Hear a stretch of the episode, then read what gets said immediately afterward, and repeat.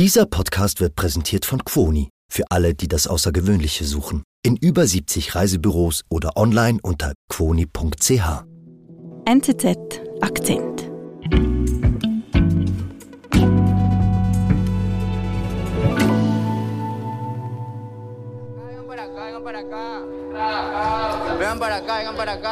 Wir schauen uns hier ein Video an aus dem ecuadorianischen Fernsehen. Ich sehe ein Studio, so Nachrichten, Logos im Hintergrund.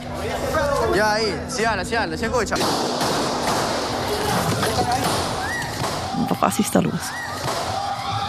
Ja, das war jetzt Anfang Januar ziemlich dramatisch, weil auch in laufender Sendung stürmten junge Männer rein hatten Gewehre, Pistolen, die sie an die Köpfe der Journalisten hielten. Mhm. Zehn junge Männer, also ich schätze mal so Anfang 20 maximal, vermummt, rannten da rein, bedrohten die Menschen, also immer wieder waren auch Schüsse zu hören, Geschrei, es war sehr, sehr panisch das Ganze. Und äh, der zentrale Satz hat dann einer von diesen in die Kamera direkt gesagt, sie wussten also, sie sind auf, auf Sendung. Das hat er so fast wie auswendig gelernt. Mit der Mafia legt man sich nicht an. Und das war so dieser Satz, wo man erkannt, sie waren geschickt worden, um eine Message zu verlesen, um eine Message zu geben. Okay, also irgendwie mit der Mafia verlinkt. Was wollen die? Es geht denen um die Machtdemonstration. Die Machtdemonstration der Drogenkartelle, die dem Staat, der Öffentlichkeit, der Gesellschaft zeigen will, dass sie in Guayaquil, also der größten Hafenstadt Ecuadors, das Sagen haben. Und als Exportplattform für die Kartelle ist Guayaquil im Moment essentiell. Deswegen zeigen die ihre Zähne sozusagen. Guayaquil ist zu einem Hotspot der Gewalt in Ecuador geworden. Südamerika-Korrespondent Alexander Busch ist dahin gereist, um herauszufinden, wie es dazu kam. Ich bin Marin Müller. Alexander, sag mal, bist du lebensmüde? Du sagst Hotspot der Gewalt und du reist dahin? Hm, Guayaquil hat mich schon sehr lange interessiert, weil es einfach sozusagen, da kommt alles zusammen, was in Südamerika im Moment zusammenkommt mit Drogengewalt, mit Repression, Polizei, die Hilflosigkeit der Behörden.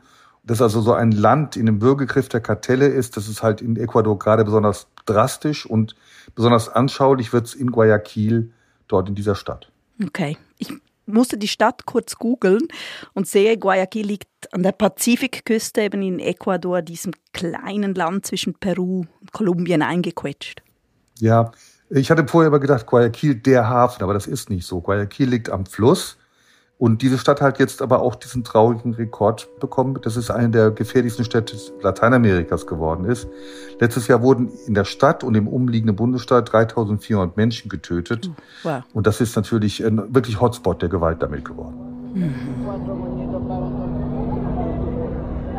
Das heißt, du müsstest da fast mit kugelsicherer Weste raus, wenn du auf Recherche gehst.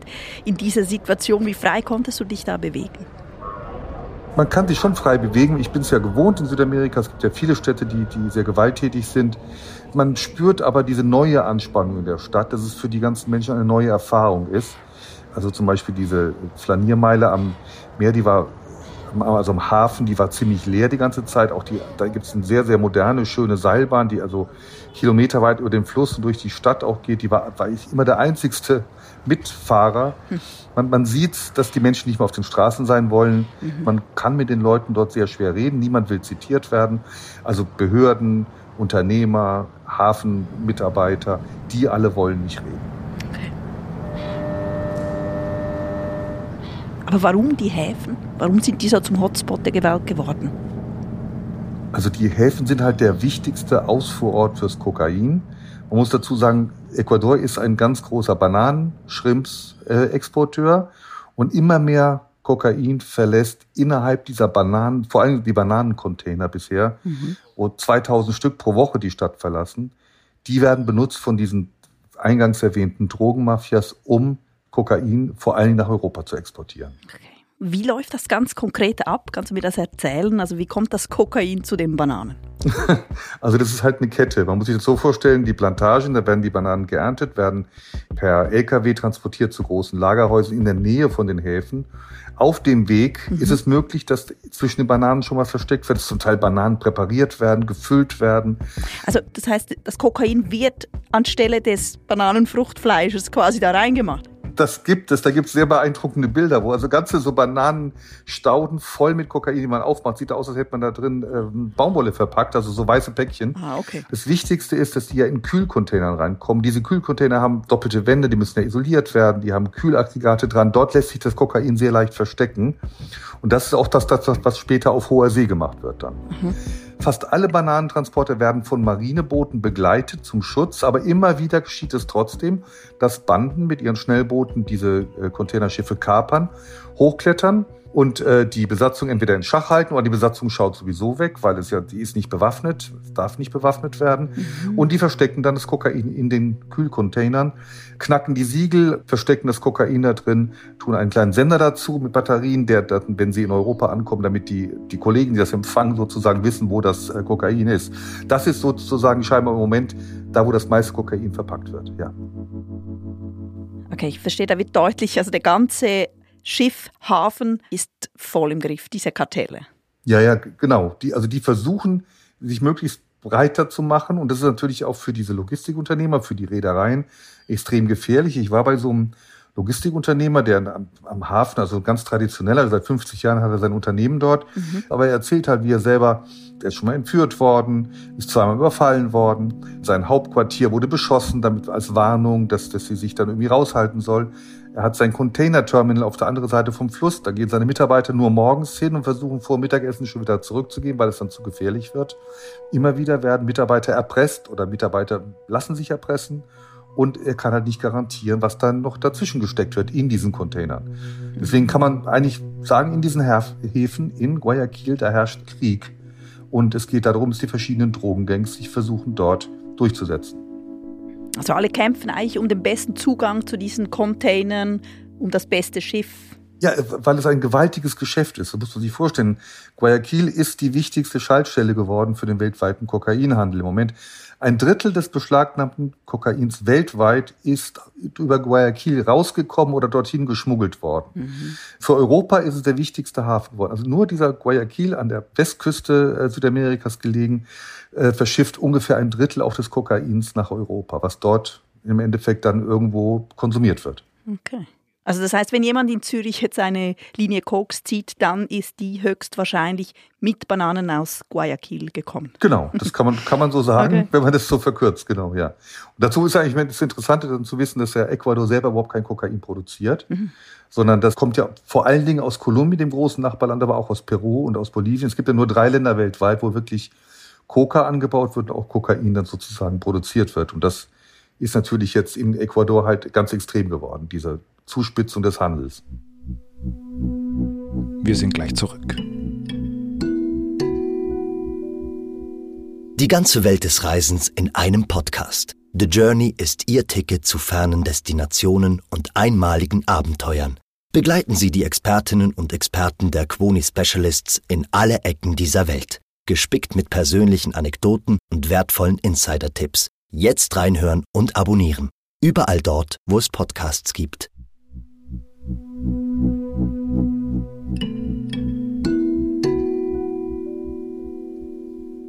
Okay, Alexander, sag mal, was ist eigentlich mit dem Staat? Macht der denn gar nichts, um die Häfen zu sichern und frei zu bekommen von den Drogenkartellen? Also ich war schon überrascht, dass man, also die Häfen sind natürlich von außen ein bisschen geschützt. Man kommt auch nicht, man kommt da eigentlich fast nicht rein, aber ist ja normal bei Häfen weltweit. Mhm. Als ich dann schließlich geschafft habe, in die Häfen reinzukommen, da war nicht viel vom Staat zu sehen. Man sah also auch nicht Kontrolleure, keine Polizei, keine Soldaten. Ähm, es wirkte leer. Also ich habe das Gefühl, das ist eine relativ No-Go-Area, wo eigentlich ähm, jeder eigentlich machen kann, was er will. Aber ist mhm. das Einzige, was man dann sah, mitten auf diesem Gelände, waren Scanner, die standen dann in den Häfen rum. Das muss, muss man sich so vorstellen, Scanner, wo die LKWs dann durchfahren, wird dann wie so eine Autowaschanlage gescannt, mit 10 Stundenkilometer im Schnitt fahren die da durch. Und ja, aber sie haben alle nicht funktioniert, als ich dort war. Ah, okay. das, die wurde mir zwar gesagt, die funktionieren, die sind noch im Testbetrieb, aber es wird noch nicht äh, klar getestet, weil das muss der Staat machen über die Zollbehörden. Mhm. Und da sei noch immer noch nicht ganz klar, obwohl es seit 2021 Vorschrift ist, wie das kontrolliert werden soll. Und das deutet aus meiner Sicht darauf hin, dass das staatliche Interesse bisher noch nicht besonders groß war, dort richtig durchzugreifen. Wie erklärst du dir das? Also hat der Staat Angst, da zu kontrollieren oder hat er kein Interesse? Also Angst würde ich da nicht sagen, aber er hat sehr lange weggeschaut und sehr lange nichts getan. In den Häfen wurde mir gesagt, dann auch unter der Hand, nicht zitierbar, dass vermutlich vor fünf Jahren schon genauso große Kokainmengen dort äh, exportiert wurden, aber da hat niemand drauf geschaut. Mhm. Ecuador ist ein hochkorrupter Staat, also die Behörden sind äh, stark mit Korruption unterwandert, mhm. äh, weil sonst würde man ja sagen, könnten die Scanner ja längst funktionieren. Das ist ja eigentlich machbar. Also und deswegen ist die Vermutung, dass da sehr viel Korruption besteht und das verhindert die Kontrolle, ist eigentlich plausibel. Mhm. Du hast eingangs vom Terror eben dieser Kartelle erzählt, also in Guayaquil zum Beispiel die Kaperung da bei der TV-Station, wo die ihre Macht demonstrieren. Warum jetzt? Gibt es da eine Erklärung?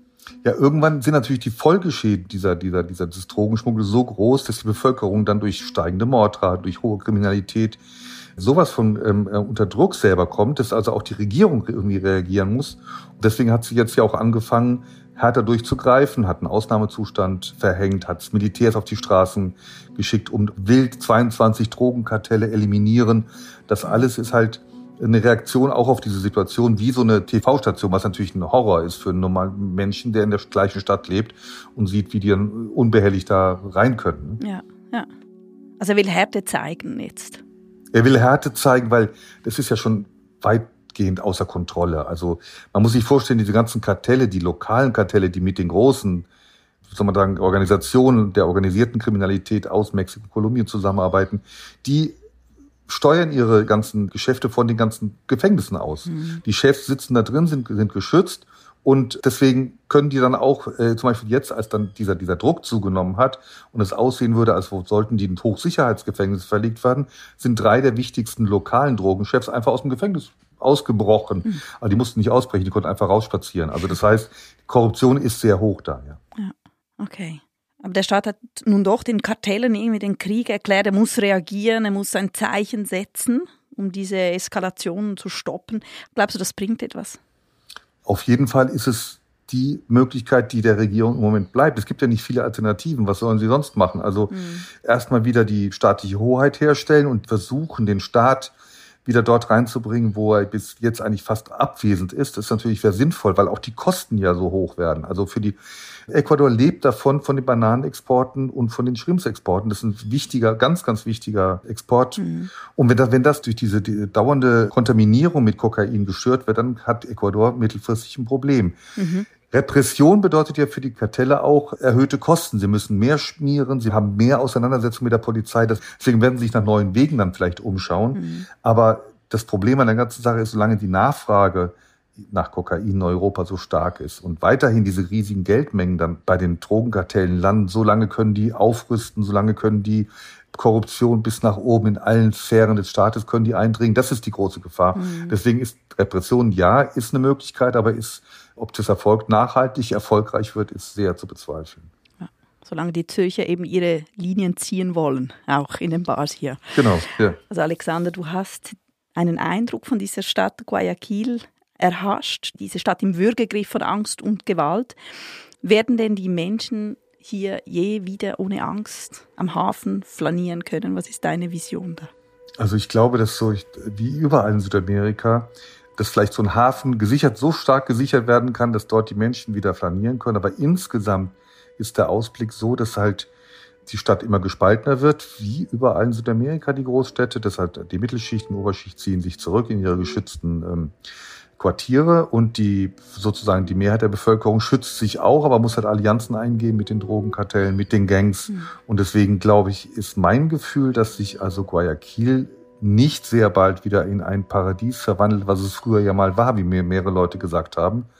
Und ich glaube, das wird nicht so schnell mehr wiederkommen. Ich glaube, diese, dass die Gewalt und die Drogen, das wird da bleiben. Das ist die Frage nur, wie der Staat damit umgeht.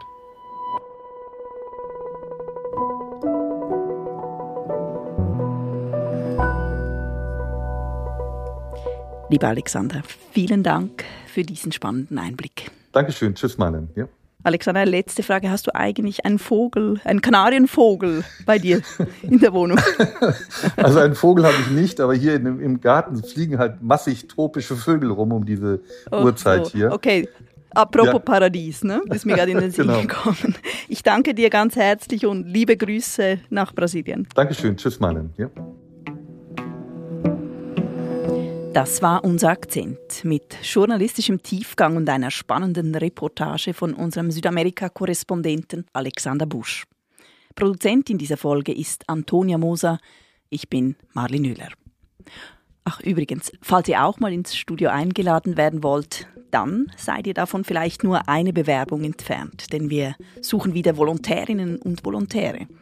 Den Link zur Bewerbung findet ihr in den Show Notes. Wir hören uns hoffentlich bis bald.